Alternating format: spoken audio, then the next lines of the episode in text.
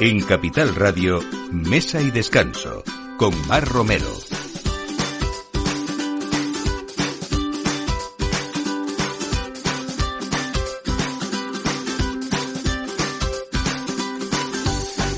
Buenos días, pues ya estamos en este domingo 15 de enero, justo en la hora del aperitivo, y esto es Mesa y Descanso en Capital Radio. Esperamos que un domingo más estén aquí con nosotros para disfrutar de los buenos vinos, de la buena gastronomía y, por supuesto, de los buenos proyectos. Hoy hablamos de mm, un modelo de negocio diferente, caterings innovadores, diferentes y que sobre todo a veces buscamos porque marcan esa diferencia de lo convencional, ¿no? Y para eso hoy viene y está con nosotros eh, José Luis Esteban, chef, eh, cocinero, gran jefe de cocina, amigo y sobre todo muy viajero y muy creativo. Bienvenido, José Luis. Bien definido lo de chef, me queda un poco un poco yo no sé si, a mí no me gusta mucho esa palabra, ¿eh? yo, no creas. Yo, creo que no, nos hemos familiarizado con esa palabra por, por los programas de televisión, pero también, realmente también para nosotros siempre ha sido un poco más... ¿Y en cocina se dice eso de si chef o no? No. No, no. Bueno, esto es muy, muy televisivo. Es, es, como lo de los zapatos, ya se habían pasado. bueno, pues hablamos también de un proyecto que va a viento en popa desde 2007, que, que es Barco el Corneta. Hoy tenemos a Félix Crespo, nos falta Beatriz Herrán, pero este tándem lo que ha hecho desde 2007 ha sido dignificar esa uva verdejo con una interpretación muy personal. Y hoy vamos a hablar también de otro proyecto que es Tres Navíos, que, bueno, representa esa inquietud de explorar nuevas regiones vitícolas cercanas a la seca y poner en valor esas viñas eh, que, bueno, parece ser que hay elaboraciones que todavía no tienen su lugar en el mapa vinícola. Félix Crespo, bienvenido, buenos Hola, días. Muchas gracias. Bueno, qué gusto hablar de buenos proyectos y sobre todo de éxito en, en, en relativamente corto espacio de tiempo, ¿no? Bueno, en esta semana también nos vamos hasta Castilla-La Mancha porque ha sido la segunda edición de los broches gastronómicos del medio rural. Eh, la Academia de Gastronomía de Castilla-La Mancha ha reconocido a una decena de restaurantes de zonas rurales de la región, dos en cada una de las provincias de la comunidad autónoma. Hoy nos vamos a ir hasta Los Llévenes, a la provincia de Toledo, para hablar de una casa, un restaurante y un hotel emblemático porque ya son muchas generaciones las que eh, Pelio lleva ofreciendo sobre todo cocina cinegética y algo con un valor muy muy especial y sobre todo muy familiar también. Así que tendremos con nosotros a, a Pelio García y mañana vuelve el Salón de los Vinos Radicales a Madrid, a la sede del Colegio Oficial de Arquitectos de Madrid y mm, hoy también vamos a tener a Federico Oldenburg, escritor vinícola, miembro del Sindicato del Gusto y también impulsor de este Salón de los Vinos Radicales, perdón, con elaboraciones eh, sobre todo y también defendiendo esos valores de autenticidad, de singularidad y diversidad. Así que todo esto a partir de ahora con Miki Garay en la realización y quien les habla, Mar Romero. Bienvenidos. Mesa y Descanso con Mar Romero.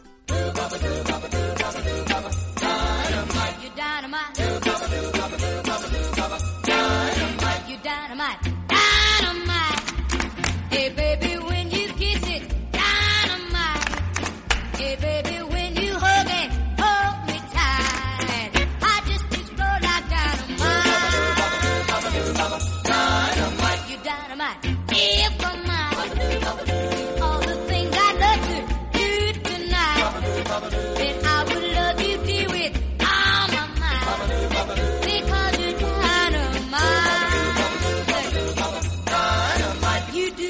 Bueno, pues formado en grandes eh, restaurantes junto a José Luis, a Zalacaín, a Labros, a Salvador Gallego. Esto siempre lo contamos siempre que viene a esta casa. José Luis Esteban, eh, chef ejecutivo del Hotel Puerta de América, chef manager en Milesime España y en México, en Chile y en Panamá. Mm, y bueno, eh, ciudades como Nueva York, Londres, Nueva Zelanda.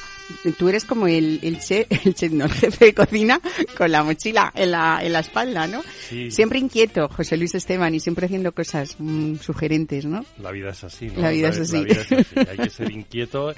Y mira, hace no mucho leía el libro que me regalaron de, de Luis Irizar. Y, y él definía, definía mucho eso. Y Maestro de maestros, defend- Se murió hace muy poco, un año, Se murió ¿no? hace, sí, año, diciembre año, creo que ha hecho un año. Y defendía mucho esto. O sea, es muy raro leerlo porque porque muchas veces lo que nos dicen es que un cocinero desde muy joven tiene que montar un restaurante y funcionar en ese restaurante y demás.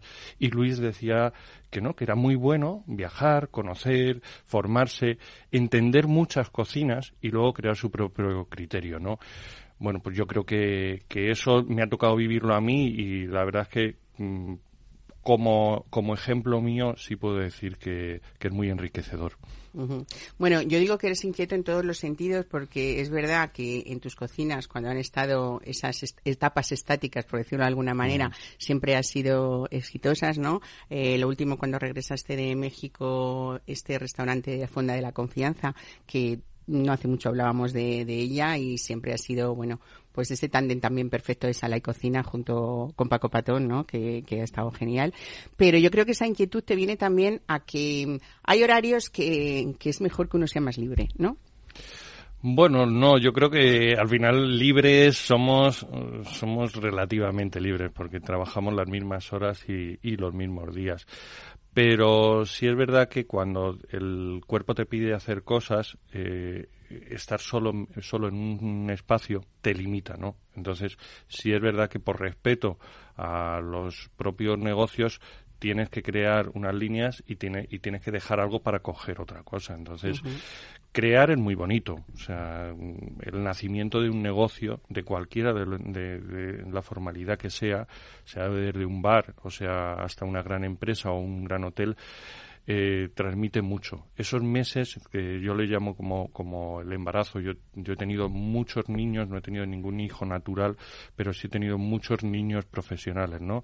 Tanto de negocios como de gente formada en ellos. Y te digo que es una experiencia muy difícil de explicar si no la vives, pero muy adictiva cuando, cuando la, la haces. Y además muy satisfactoria. Yo creo que debe ser muy satisfactorio y es lo que te iba a preguntar porque, por ejemplo, no hemos nombrado ahí tanto en tu currículum, ¿no? Pero cuando fuiste consultor y director gastronómico del Corral de la Morería, es como abrir un camino que tú empiezas haciéndolo nuevo, ¿no? Fue un, un cambio radical del concepto que nosotros teníamos de la gastronomía en los tablaos flamencos, por lo menos, al menos en Madrid, ¿no? Y cómo ha cambiado eso y ahora, porque el concepto era siempre que en un tablao, pues hombre, la gente no iba a comer, realmente iba a otras cosas, ¿no? Iba al espectáculo. Y eso fue un cambio radical para empezar a hablar de cómo se cuidaba tanto el vino como, como la gastronomía en un lugar tan emblemático como, como el Corral de la Morería y ahí pusiste tú ese camino a desarrollar que después, bueno, ha conseguido, como, como todos sabemos, esa, esa estrella Michelin, pero, pero, y ese concepto gastronómico de mesa muy reducida o de salón muy reducido, también, eso supongo que es satisfactorio para ti, ¿no? Sí, a ver, esto, todas estas cosas también es verdad que los viajes te enseñan mucho, ¿eh? O sea, ver, ver lo que ocurre en, en el otro lado del océano, ver lo que ocurre en, un- en países como, como Nueva Zelanda,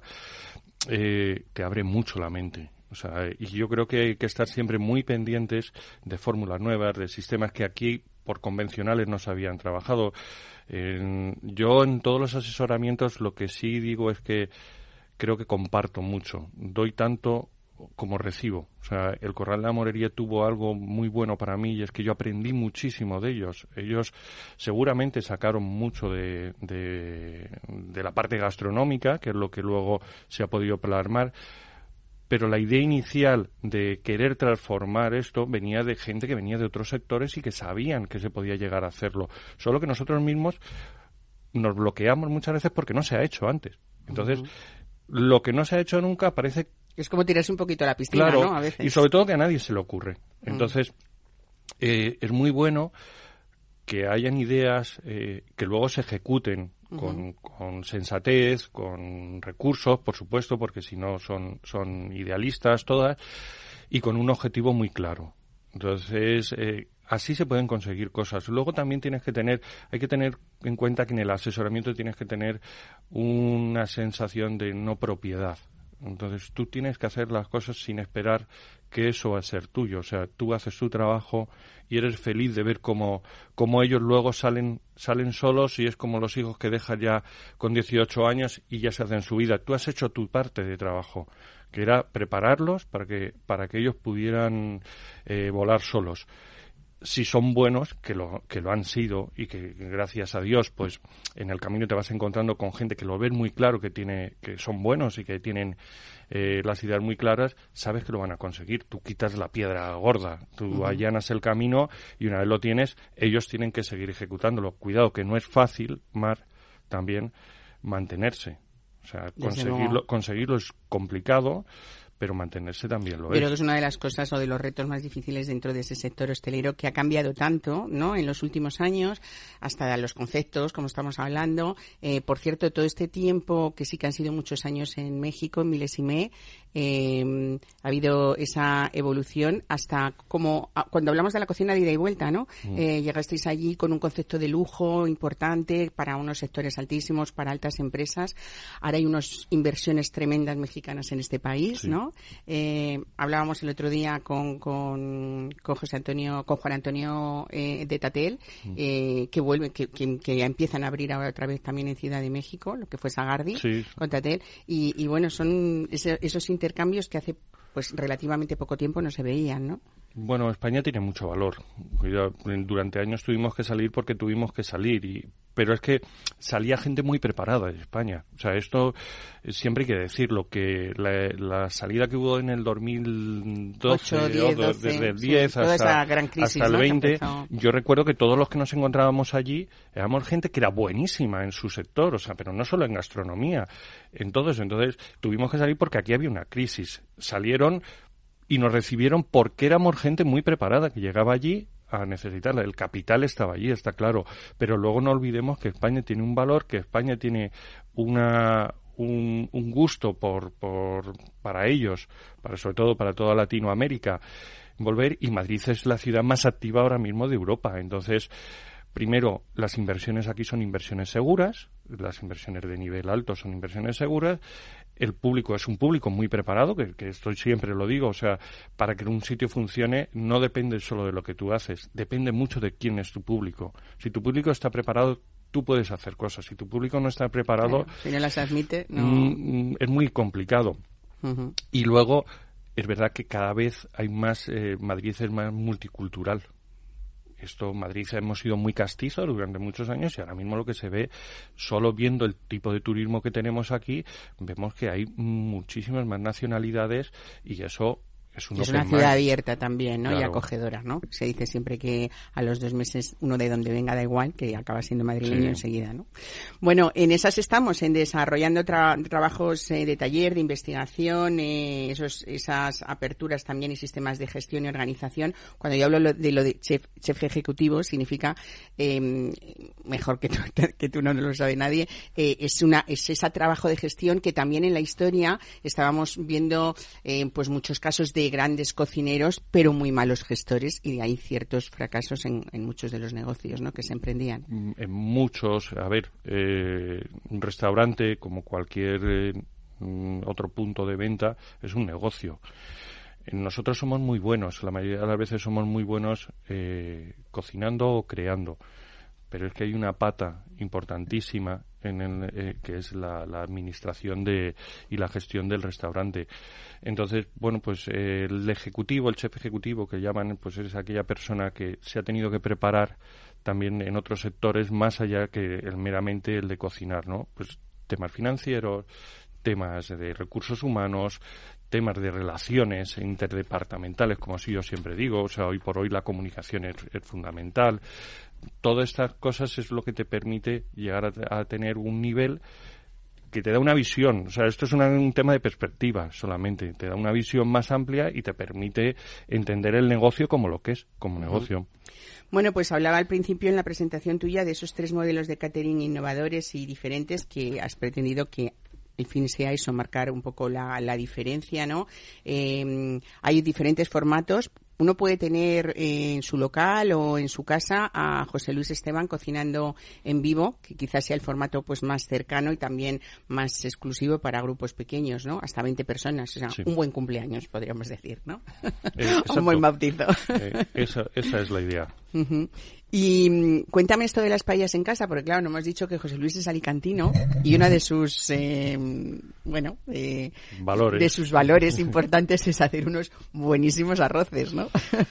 pues sí, a ver, eh, cuando hablamos de celebraciones tienes o, o de comidas hay dos formatos, ¿no? El formato de que entendemos como de mesa, donde hay un menú, donde mm, pues eh, es todo como más serio y un formato más informal. Los americanos le llamarían barbacoas, ¿no? Eh, que es lo que ellos hacen.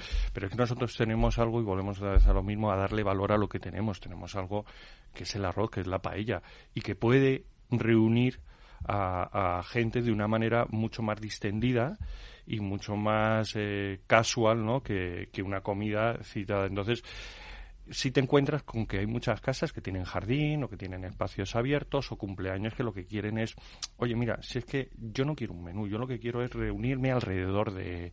Y tú te has acordado además de al que siempre le toca estar al fuego y al lado del fuego, ¿no? Que se pierde casi todo. He dicho, no, voy a ser yo, voy, a, liberar a esta persona que siempre es el dueño de la casa o el hermano o el cuñado, pero siempre tenemos uno, un pobre ahí o una pobre. Yo soy un pobre porque los hombres sois muy de, del arrocito me encargo yo, ¿no? Pero es lo que se hace, Mar, es lo que se hace. Bueno, eh, cócteles y brands también, ¿no?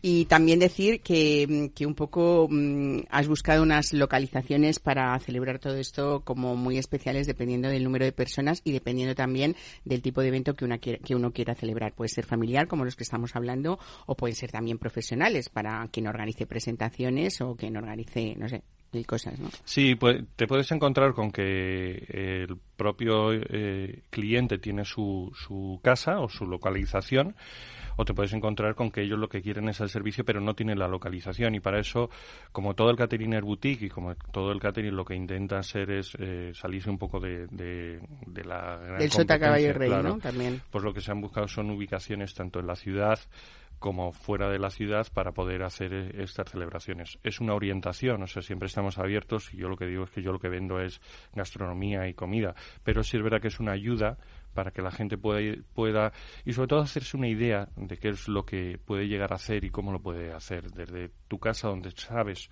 todo lo que puedes llegar a desarrollar a decir pues mira yo es que tengo un grupo de 80 personas que tenemos que hacer una presentación y esto es más corporativo y lo que estamos buscando es un local, pero no quiero el típico salón, de, hotel y, demás. Se les buscan locales que tienen capacidad como para adaptarlos al evento y personalizarlos mucho. Bueno, pues eh, otra aventura más que suena fenomenal, ¿no? Eh, yo te espero dentro de poco para que me vayas contando ¿eh? el éxito de este. Por cierto, veía hace poco en las redes sociales que ya mm, eh, era como tú es como vas de la mano del que estrena algo para decir, oye, aquí está José Luis Esteban detrás. Tenemos aquí al lado del estudio una reciente apertura que es mm. muy personal y muy original también. Sí, una, una cafetería, Gato Pardo Café, y una cafetería que de especialidad, donde el café de especialidad, que sabes que es otra de las tendencias que ha entrado en, Madrid eh, en, los últimos años, pues es el, el guion, pero tiene, tiene algo muy especial, ¿no? Y es que es una cafetería librería y además una librería de especialidad dentro del mundo del teatro. Eh, esto lo que te permite es que sea un sitio donde se pueda tomar café, donde sea una cafetería, pero también es un, un espacio de eventos donde ocurren cosas todas relacionadas alrededor del mundo del teatro, ¿no? Hay lecturas de guiones, hay reuniones, hay charlas y todo esto, claro, en la parte que a mí me toca, ¿dónde entra José Luis? Pues que en toda la, la parte de comida y de gastronomía y no hablo solo del producto final, sino hablo en la filosofía de lo que ocurre ahí, de la atención de, del cliente como de la calidad de lo que allí se sirva, pues sea todo con el sello de, José, Luis, Esteban. Mm. Pues nada, dicen que al arroz le espera hasta el rey, ¿no? Sí. Pues yo te espero aquí pronto. Pues, sabes que yo feliz. Bueno, pues eh, muchísima suerte como siempre y eh, enhorabuena por esa imaginación. Gracias. Un abrazo. Mesa y descanso. Capital Radio.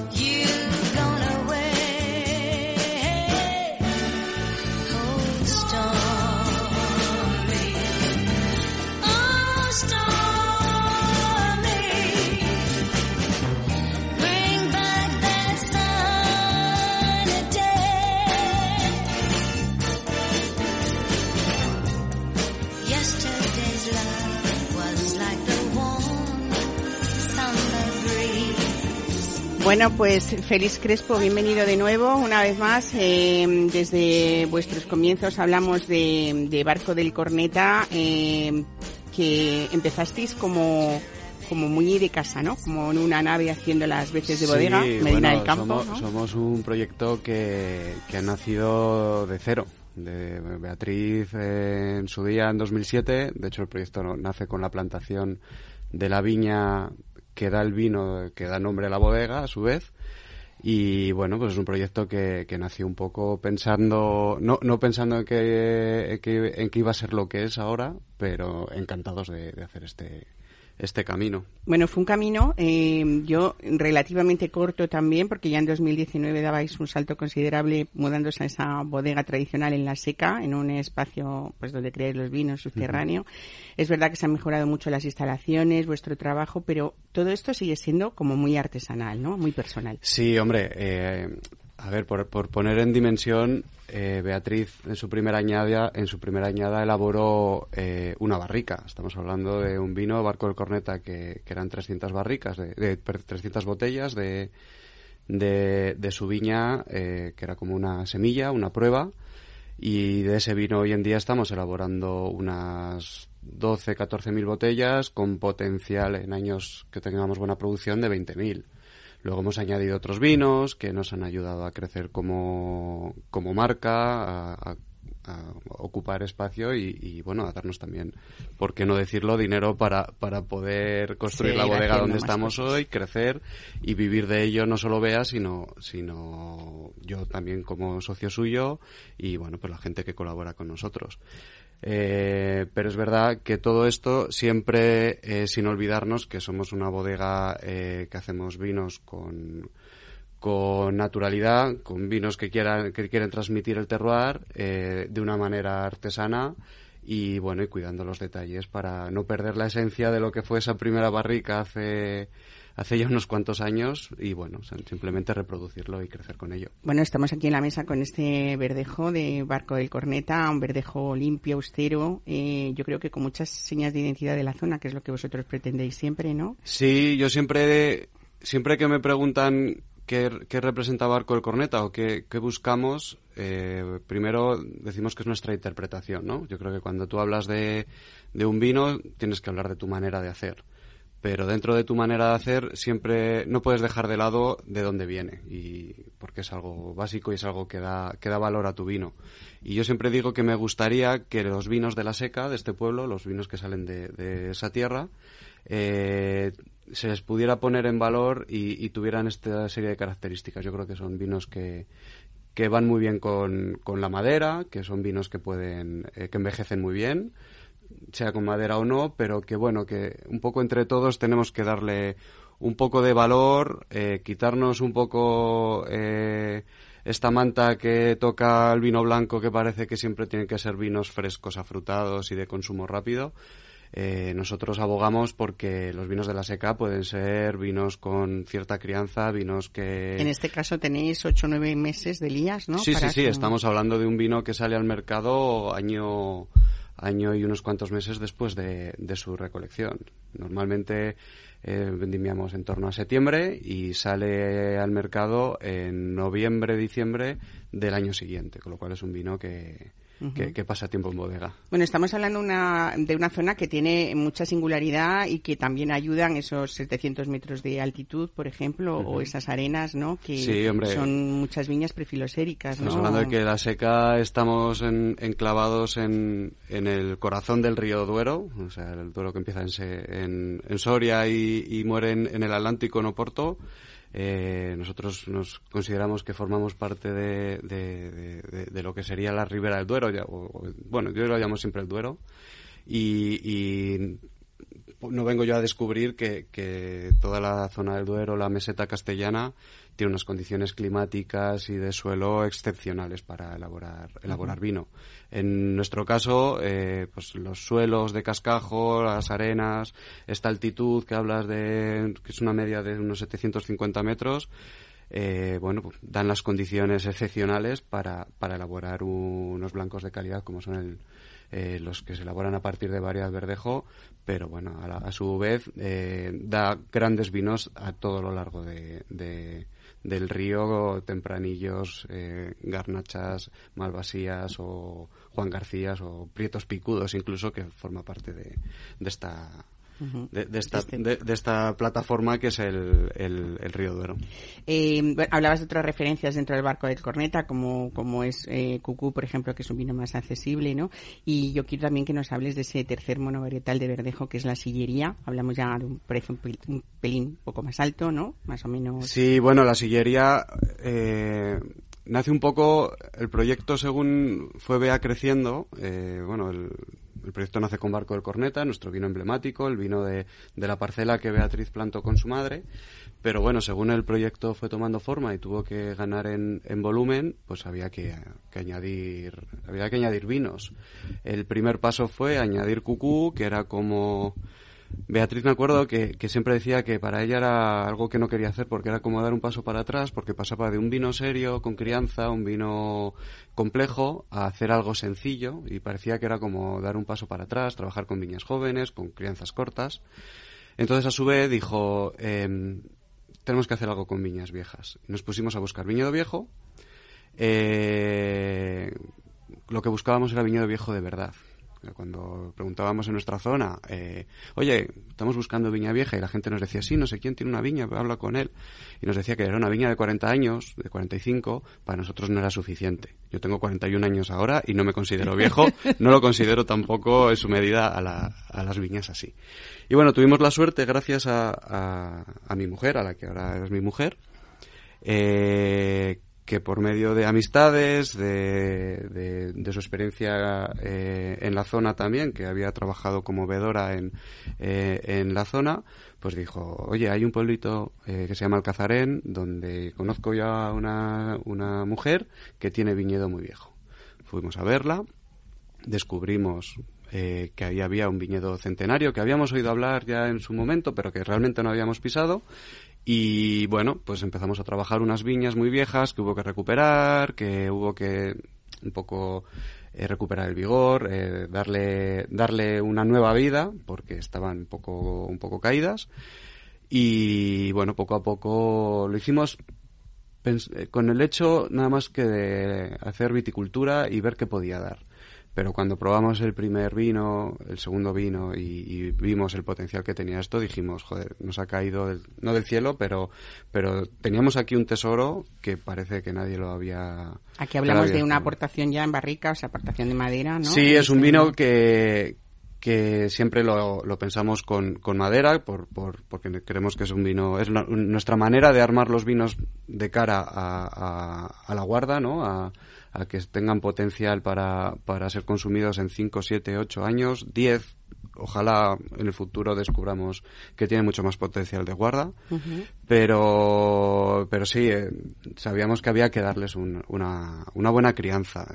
Bueno, al final de unas viñas viejas veíamos que la uva que venía de ahí era excepcional necesitábamos darle ingredientes para, para hacer de eso algo, algo grande. Bueno, pues la sillería, que es muy grande, es parte también de una trilogía de vinos que llamáis Los parajes del infierno, que también incluye las envidias, antes se llamaba Bruto, ¿no?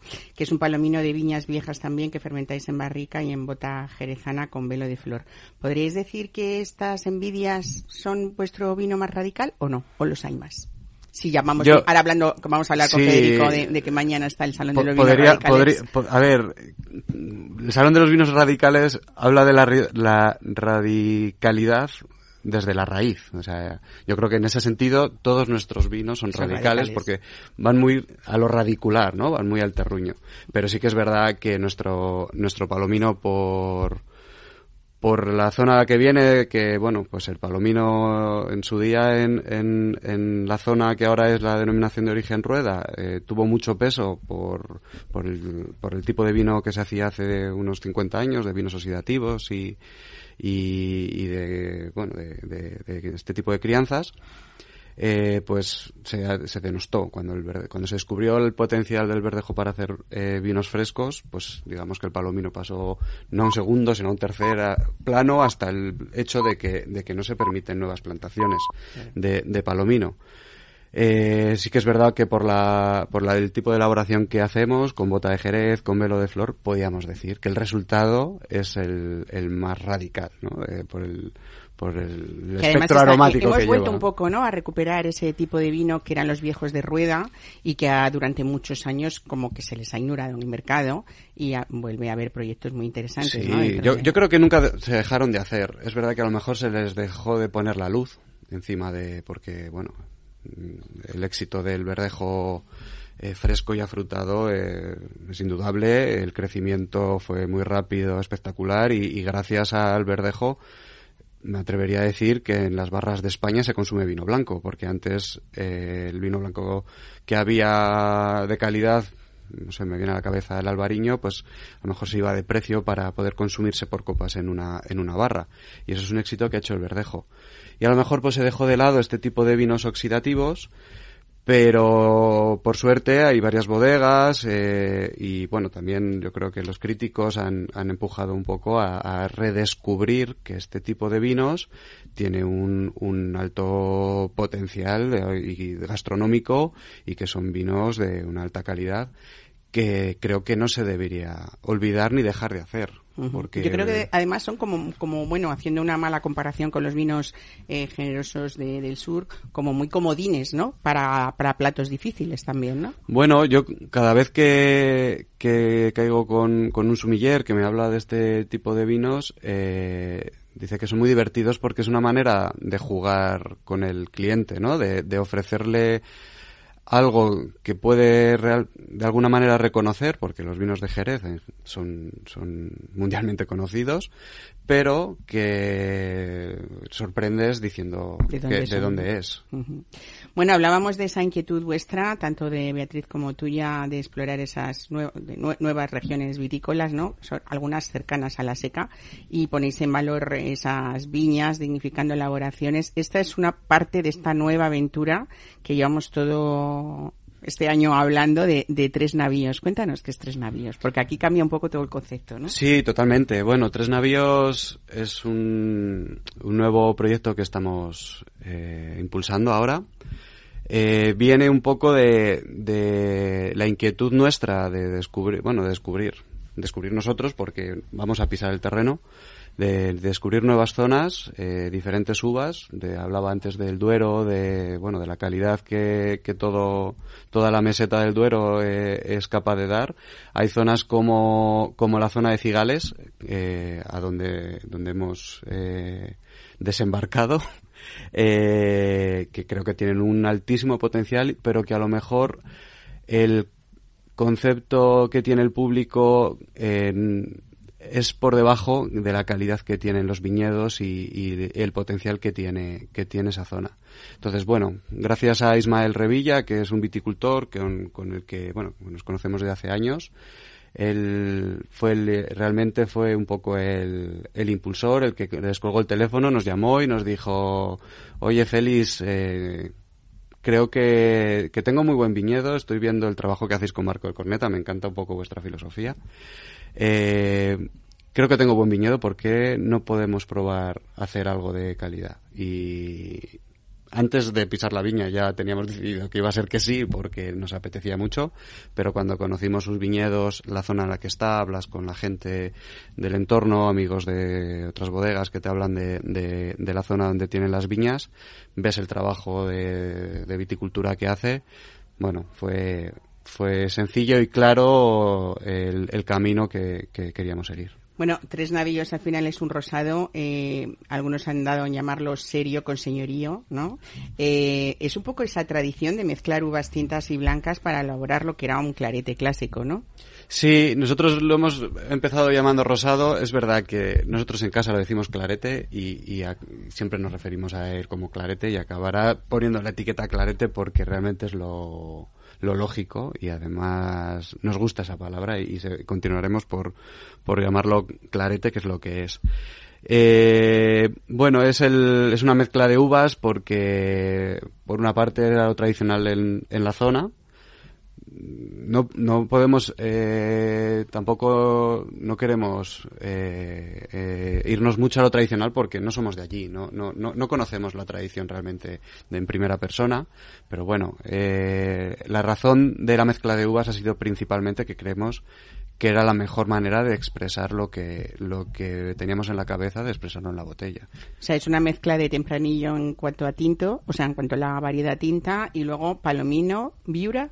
Viura principalmente, hay verdejo, hay algo de albillo, hay eh, una cepa que, que yo no conocía, pero que los viticultores hablan que se llama Clairet, que dicen que la, que la trajeron desde, desde el Ródano. Bueno, al final es una mezcla de, de, uvas blancas. La parte tinta eh, es, es tempranillo, aunque hay alguna cepa de garnacha, como, como en todas las viñas viejas de, de la zona. Y, pero bueno, podemos hablar de tempranillo y blancas. A mí me gusta siempre hablar de tempranillo y blancas. Eh, ha sido como, no sé si os ha sorprendido gratamente, pero eh, la acogida no, no solo de la crítica, sino del consumidor ha sido espectacular. Sí, ¿eh? bueno, estamos, estamos muy contentos. Al final, eh, bueno, somos un proyecto Barco del Corneta que ya llevamos unos cuantos años, pero somos, en tamaño somos pequeños. Eh, estamos digamos que posicionándonos y forjando nuestra imagen y nuestra marca y nunca habíamos, vamos, nunca habríamos esperado o imaginado que sacar un nuevo vino o un nuevo proyecto iba a tener esta, esta aceptación tan, tan rápido y que, bueno, que la gente, que la gente iba, iba a tener tantas ganas de algo nuevo nuestro. También en Arribes hacéis vinos. Sí, en Arribes llevamos. podríamos decir que es una denominación de origen como muy poco conocida y sin embargo como muy emergente en los últimos eh, tres, cuatro años que, que la gente empieza a probar esas variedades que, que no eran tan conocidas, ¿no? Sí, bueno, Arribes es una zona, eh, digamos, rica y pobre a la vez. Yo creo que su riqueza nace de, de su pobreza, como yo, sé, yo siempre digo, cuando estuve en Toledo me dijeron, dije, joder, pero ¿cómo puede ser una ciudad tan bonita y tan bien conservada? Y alguien me dijo, bueno, es porque hemos sido pobres y no hemos podido desarrollar, entonces hemos tenido que conservar nuestro patrimonio porque no teníamos cosas nuevas que hacer. Pues en, Arribes sucede un poco lo mismo. Es una zona agrícolamente deprimida, que la agricultura eh, no, no, no, se ha desarrollado, la viticultura, bueno, pues ha sido de conservación, no ha habido mucha modernización, pero ese es realmente su valor. Ha sabido conservar sus variedades, la Juan García como principal, pero ahora mismo el banco digamos, genético y varietal de, de, del Duero, me atrevería a decir que es los arribes del Duero. Podrías encontrar allí variedades como la Juan García, como la Rufete, eh, Bruñal, eh, hay una variedad que se llama Gajo Arroba, puesta en cruz, variedades que son para el público en general totalmente desconocidas, pero que es un patrimonio y un valor eh, espectacular y con potencial para explotar en el futuro. ¿Cómo se llama ese vino de Arribes? Prapetisco. Nuestro vino de allí lo llamamos Prapetisco pues eh, Feliz Crespo, eh, estamos aquí disfrutando de este verdejo de barco del Corneta. Muchísimas gracias por traernos todo eso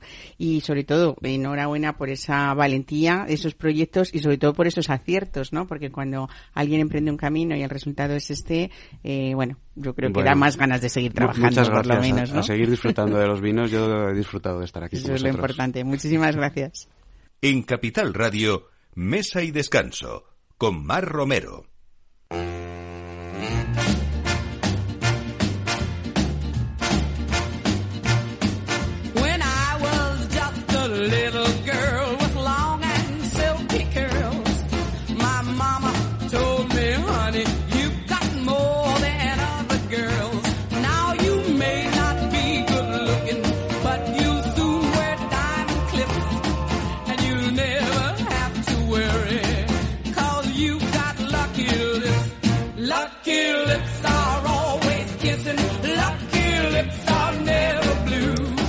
Bueno, pues comentábamos al principio del programa que en esta semana se han otorgado o se ha celebrado esta segunda edición de los broches gastronómicos del medio rural de la, Academia de Gastronomía de Castilla-La Mancha y esta reconoce pues una decena de restaurantes en esta edición de zonas rurales de la región, dos en cada una de las provincias de la comunidad autónoma. Nos vamos hasta Toledo, mi Félix Crespo acaba de nombrar Toledo, y nos vamos hasta una zona preciosa que son los Llévenes. Eh, si ustedes están planeando una visita a los Llévenes y quieren disfrutar de unas buenas instalaciones para, para descansar y la mejor comida de la zona, pues hay que ir a este restaurante que es Casa Apelio. Apelio García, buenos días, bienvenido. Hola, buenos días, Mar. Bueno, bienvenido y enhorabuena, lo primero, ¿no? Porque eh, yo creo que la labor de la academia está en reconocer, eh, bueno, pues estos sitios, eh, no solamente donde la mayoría tienen una estructura familiar generalmente, sino que están ubicados en zonas, pues a veces despobladas, ¿no? Y sobre todo lo Mm. mejor es que utilizáis productos de la tierra y que también estáis siempre impulsando ese turismo de, de, de esta comunidad autónoma. ¿Cuántos años, Apelio? Bueno, tú ya naciste entre cacerolas y peroles, ¿eh? O sea que lo Sí, tenemos claro. Yo ya lo, yo ya lo mamé, como decimos luego, no soy la tercera generación, pero sí que es cierto que, que son incentivos muy importantes para las zonas que, que cada vez y lógicamente con, con la industrialización, mm, bueno, pues vas perdiendo habitantes y al final al final, pero yo estoy notando que, que sigue, aunque sí que es cierto que se va gente del pueblo, viene mucha más gente que antes al pueblo durante los fines de semana y cuando hay puentes y tal, ¿no? Y eso es por algo, eso es porque hay algo que les atrae. No tiene por qué ser mi restaurante, por supuesto, pero todos colaboramos para que eso para que eso sea así. ¿El qué? Pues la, la labor también del ayuntamiento con su con su plan de bueno de, de, de publicidad que está se está viendo crecer. Hay gente que viene a unas rutas que han creado recientemente la ruta de los riscos, pues sí que viene mucha gente los fines de semana y bueno, siempre hay alguno que toma un café, otro come, otro se trae bocadillo, pero bueno, vienen al pueblo, ¿no? Y al final es lo que queremos, ¿no? Que la gente venga al pueblo y que, bueno, que- Claro, lo que hacen estos broches... lo que tenemos. Claro, lo que hacen estos broches además es reconocer estos, los que son los, los mejores restaurantes en, en los pueblos más, más mm, pequeños, ¿no? Aunque, Esto- aunque los Llévenes no es un pueblo pequeño, lo que sí que está ubicado en una zona en Montes de Toledo eh, maravillosa, zona- ¿no? Es una zona privilegiada y, y, hombre, y tampoco es tan pequeño, tenemos unos 6.000 habitantes. Sí, mil Lo que sí habitantes ya son es- habitantes en un, no en un pueblo, son, ¿no? Son bastantes y un polígono que funciona fenomenalmente bien. O sea, tenemos mm, ahora mismo trabajo, no tenemos problema de trabajo, al revés. Necesitamos más gente para trabajar, porque gracias a Dios todas las industrias o casi todas las industrias que hay en el pueblo funcionan de todo tipo, desde alimentación hasta ladrillos, como digo yo. O sea, todo, todo en general está funcionando muy bien. Y luego, pues eso, est- estos premios son, son ayudas, son incentivos para que nosotros sigamos ahí, pues el día a día, ¿no? Porque hay muchos días de bajón y tal, que no tiene gente, que lo que sea, luego la pandemia, Mm. y luego, pues, bueno, esto te ayuda, por lo menos a mí personalmente me ayuda a seguir creciendo como persona y como empresario. Y, Claro. y es un pueblo también que quiero recalcar que es un premio del pueblo, no es un premio nuestro, es un premio del pueblo, porque gracias al pueblo y gracias a, a todos los productos del pueblo, a la carne de caza, a, a- a nuestra aceituna, a nuestras viñas, a, a todo. Es que tenemos todo. Es un pueblo muy amplio, es un pueblo con 68.000 hectáreas, de los más grandes del- de España, Mm. y entonces tenemos tanta diversidad que, que yo invito a la gente a que venga a conocer. Bueno, ahí están, claro que sí, ahí están tus especialidades también que están basadas en esos productos locales y sobre todo Sí. muchos derivados de la caza, como esa cecina de ciervo. Yo creo que la primera vez que en mi vida que tomé cecina de ciervo fue en tu casa, ¿eh? Y luego siempre es algo que me parece, pues eso, pues, pues un lujo gastronómico, ¿no? Eh, Esa sopa castellana, esas judías blancas con, con matanza o ese ciervo en salsa. Eh, hay una casa rural dentro de vuestro grupo, del grupo Apelio, que es Aires Monteños también, que un poco Sí, suma, teníamos, ¿no? Teníamos También. una, una casa rural también, pero bueno, este año se casó un hijo mío, bueno, este año pasado, mejor dicho, y bueno, y... Y la ha heredado. Lógicamente, la, la ha heredado en vida, que es lo mejor que se puede hacer, heredar las cosas en vida. Así que bueno, que las disfruten, que sean felices y por otro lado, pues casi que nos hemos quitado un poco de trabajo encima. Claro, Porque sí, también sí, tenemos hostal, es, es, es un negocio muy pequeño, lo llevamos mi mujer y yo y, y bueno, y cuatro personas más que tenemos. ¿no? Pero, pero no deja de ser un negocio muy pequeño, entonces ya ampliarlo tanto y no sé qué y con el mismo personal es muy muy complicado la, La Casa Rural la llevaba directamente mi mujer y no te puedes ni imaginar las palizas que se ha pegado de, limpieza y de tal. Y encima, como esta metódica que tú la conoces, pues... Bueno, desde aquí recuerdos a Ana también. Oye, hablábamos siempre eh, de emprendedores o de gente que ha tenido visión. Hemos eh, tenido unas épocas y unos años atrás, antes de la pandemia, de hablar mucho de food truck, ¿no? Que se pusieron como muy de moda. Yo siempre decía mm. que el food truck en España siempre ha existido desde que de pequeños nos llevaban a las ferias, ¿no? Y, ahí comíamos lo que fuera, churros o lo que, lo que fuera, ¿no? Pues, pues, Pero tú sí que fuiste pionero en eso, sobre todo en, en tu, en tu, en tu catering de, irte con tu food truck a, servir todas esas monterías, ¿no? Pues También, o la comida en esas monterías. Hace ya, como tú bien dices, fui pionero quizá a poca salida porque andaba siempre dando la vuelta. También tenía yo menos edad que ahora, ¿no? Y bueno, hace ya 32 o 33 años cuando, cuando bueno, me compré este camioncillo que ya ha cambiado por fin y, y le convertí en un camión cocina. Teníamos dos cocinas dentro, las cámaras frigoríficas y toda la vajilla la llevaban en, bueno, en unos departamentos muy, muy bien equipados y muy bien colocados todo, incluida una carpa, en fin un follón, ¿no? Y iba al camión, pues como o Había unas jornadas preciosas, ¿eh? En las que nos hacías hasta la prensa montar en globo y todos esos días, ¿eh? o sea que lo pasábamos muy bien. Tirábamos con arco, sí, sí. Claro, ahí fue donde empezamos, luego, bueno, la gente se empezó un poco a enfriar y lo dejé de hacer, pero sí que tengo muy buenos recuerdos de, de eso y fue lo, también lo que impulsó eh, de catering, ¿no? Porque afortunadamente cada año nos va mejor. El año pasado tuvimos muchas muchas monterías y este año igualmente. Este año creo que vamos a tener dos más incluso. Con lo cual, pues bueno, eso es bueno eso es bueno para mí y como he dicho antes, también para el pueblo, pues necesito comprar vino, necesito comprar el pan. todos vivimos de todos, ¿no? Y puestos de trabajo, por supuesto. claro que, sí. Pues nada, hemos hecho todo este resumen ¿eh? para saber que todos los premios que se han dado este año han sido, como siempre, pensados y merecidos. Eh, bueno, eh, yo también por cercanía, eh, por todo, como sabes, pues, pues quería destacar este, este premio que tiene, pues, mucha historia detrás que como tú decías eres tercera generación y, mucho trabajo detrás. Así que muchísimas felicidades, ¿eh? enhorabuena y a continuar con, con ese empeño, Apelio García. Gracias. Un abrazo. Muchísimas gracias. igualmente, Mar. Hasta luego. Mesa y descanso. Capital Radio.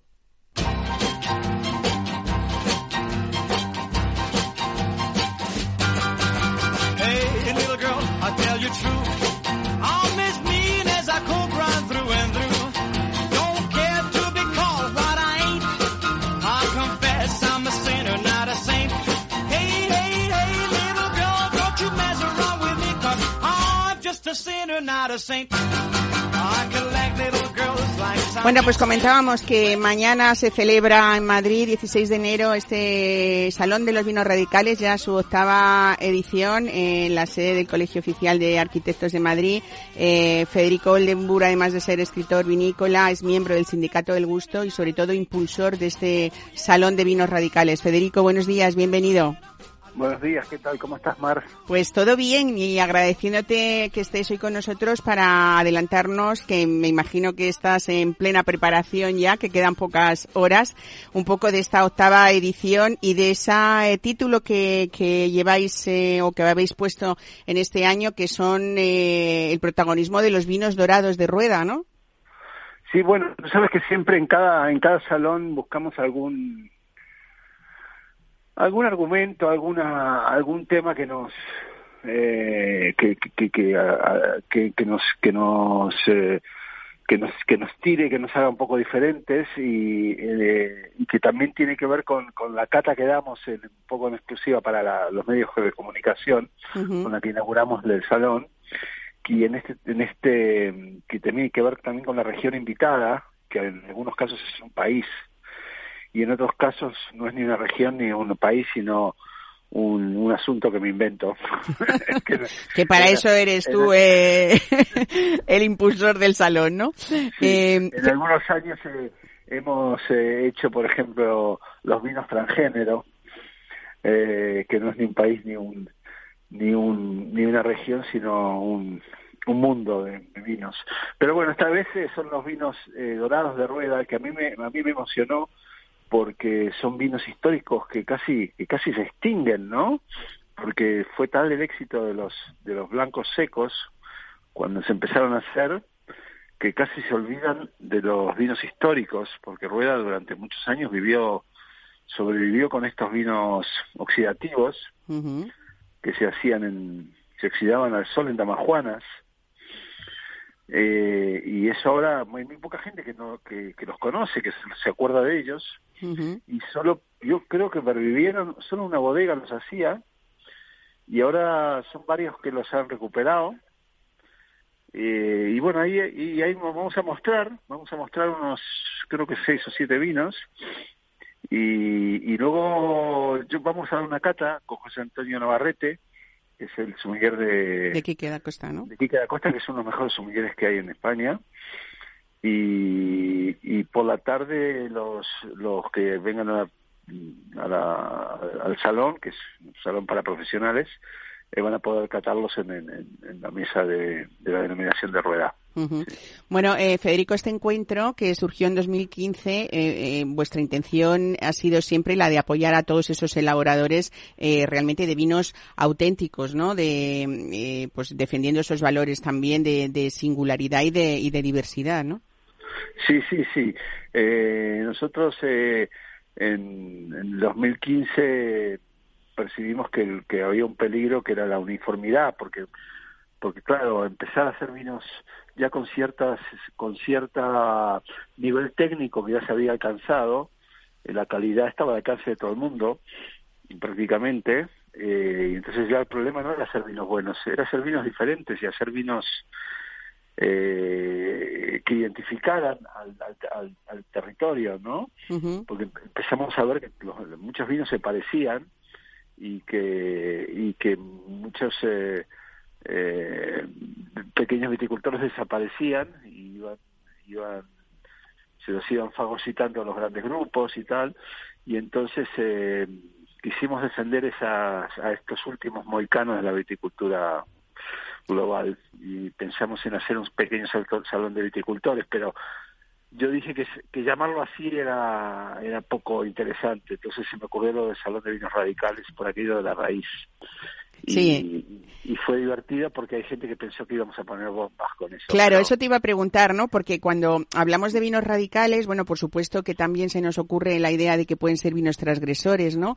Incluso habrá gente que diga, eh, que crea que este salón eh, solo es específico de vinos naturales, pero nada que ver con, con esto, ¿no? No, pero no, a mí me gusta que, que, que piensen que son transgresores porque porque también los hay y también me gusta la idea de transgredir eh, porque de alguna manera también son transgresores, pero pero no son todos de un mismo género los vinos o de un mismo estilo. Eh, nosotros tenemos vinos naturales en el salón, también tenemos vinos biodinámicos, también tenemos vinos de viticultura más tradicional y tenemos vinos que recuperan métodos ancestrales como la elaboración en tinajas, y en fudres antiguos y tal y toda la historia.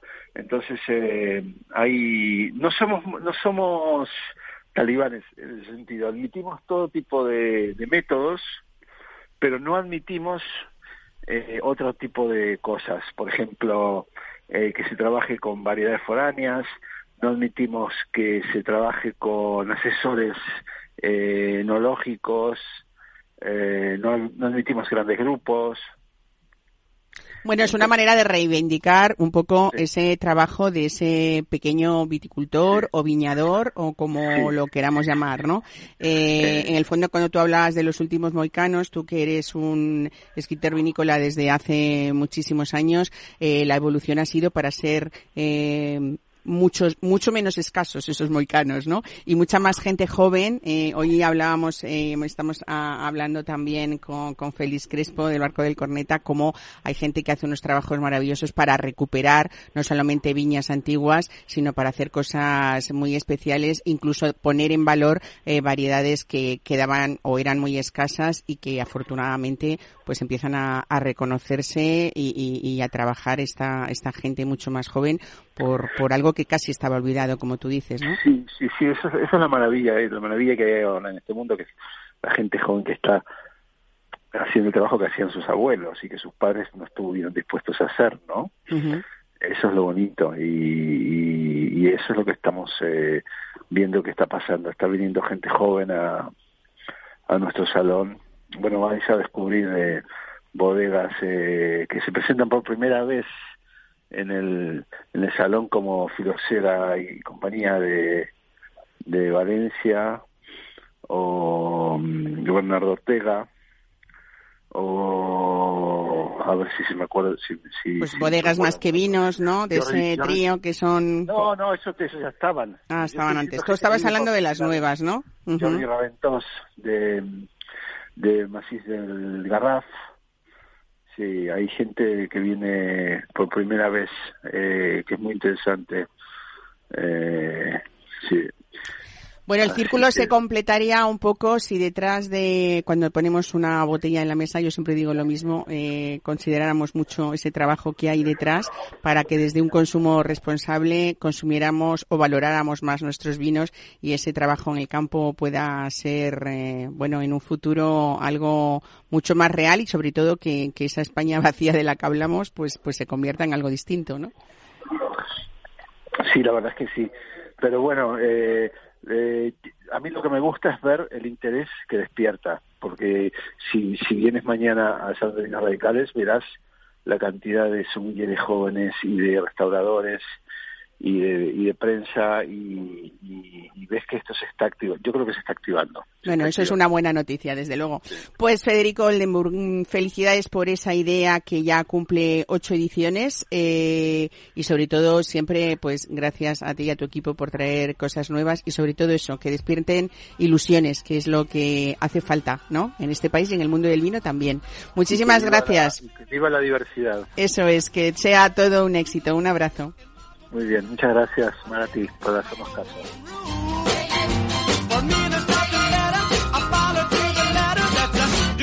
Pues aquí casi terminamos. Eh, Feliz Crespo y José Luis Esteban, muchísimas gracias a los dos por habernos puesto esta mesa, ese catering tan original, ¿no? Esos espacios bonitos que esperamos ver, José Luis Esteban, y sobre todo esos proyectos, unos que están eh, ya muy eh, hechos sólidos, ¿no? Podemos decir, y otros que, que vendrán. Recuerdos a Beatriz, por supuesto, ¿eh? y enhorabuena a los dos.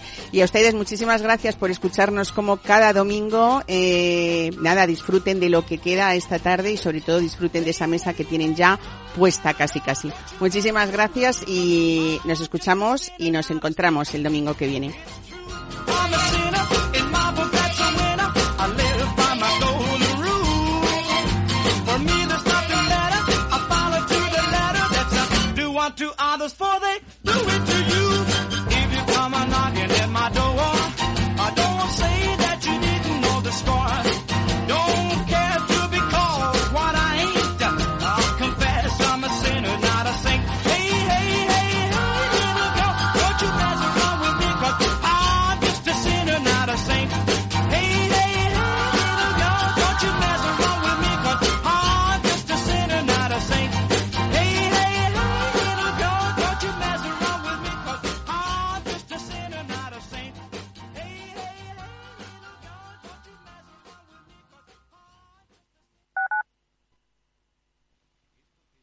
En el restaurante Gaztelubides somos rigurosos con la selección del producto para crear recetas imaginativas que acompañamos de una bodega generosa y brillante y de nuestra magnífica terraza durante todo el año. Restaurante Gaztelubide, carretera de La Coruña, kilómetro 12200, La Florida. Teléfono 91 372 8544. Una recomendación del programa gastronómico Mesa y Descanso. ¿Sabes cuál es el mejor dial para escuchar Capital Radio? Tu móvil. Ya tienes disponibles las versiones de iOS y Android de Capital Radio. Y si quieres escucharlas en tu coche, lo tienes muy fácil. Empareja el Bluetooth de tu coche con tu móvil o tableta, entra en la app de Capital Radio y ya lo tienes. Escucha Capital Radio en digital. Y si te preguntan qué escuchas, no lo dudes. Capital Radio.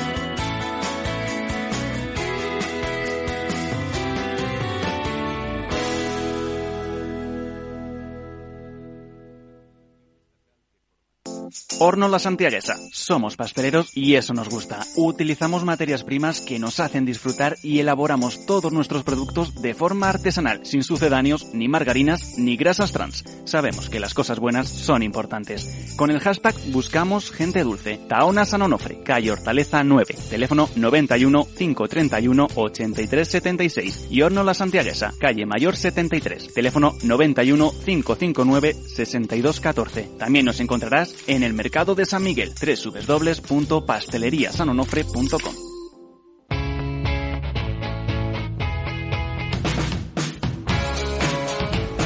La economía despierta. Capital Radio.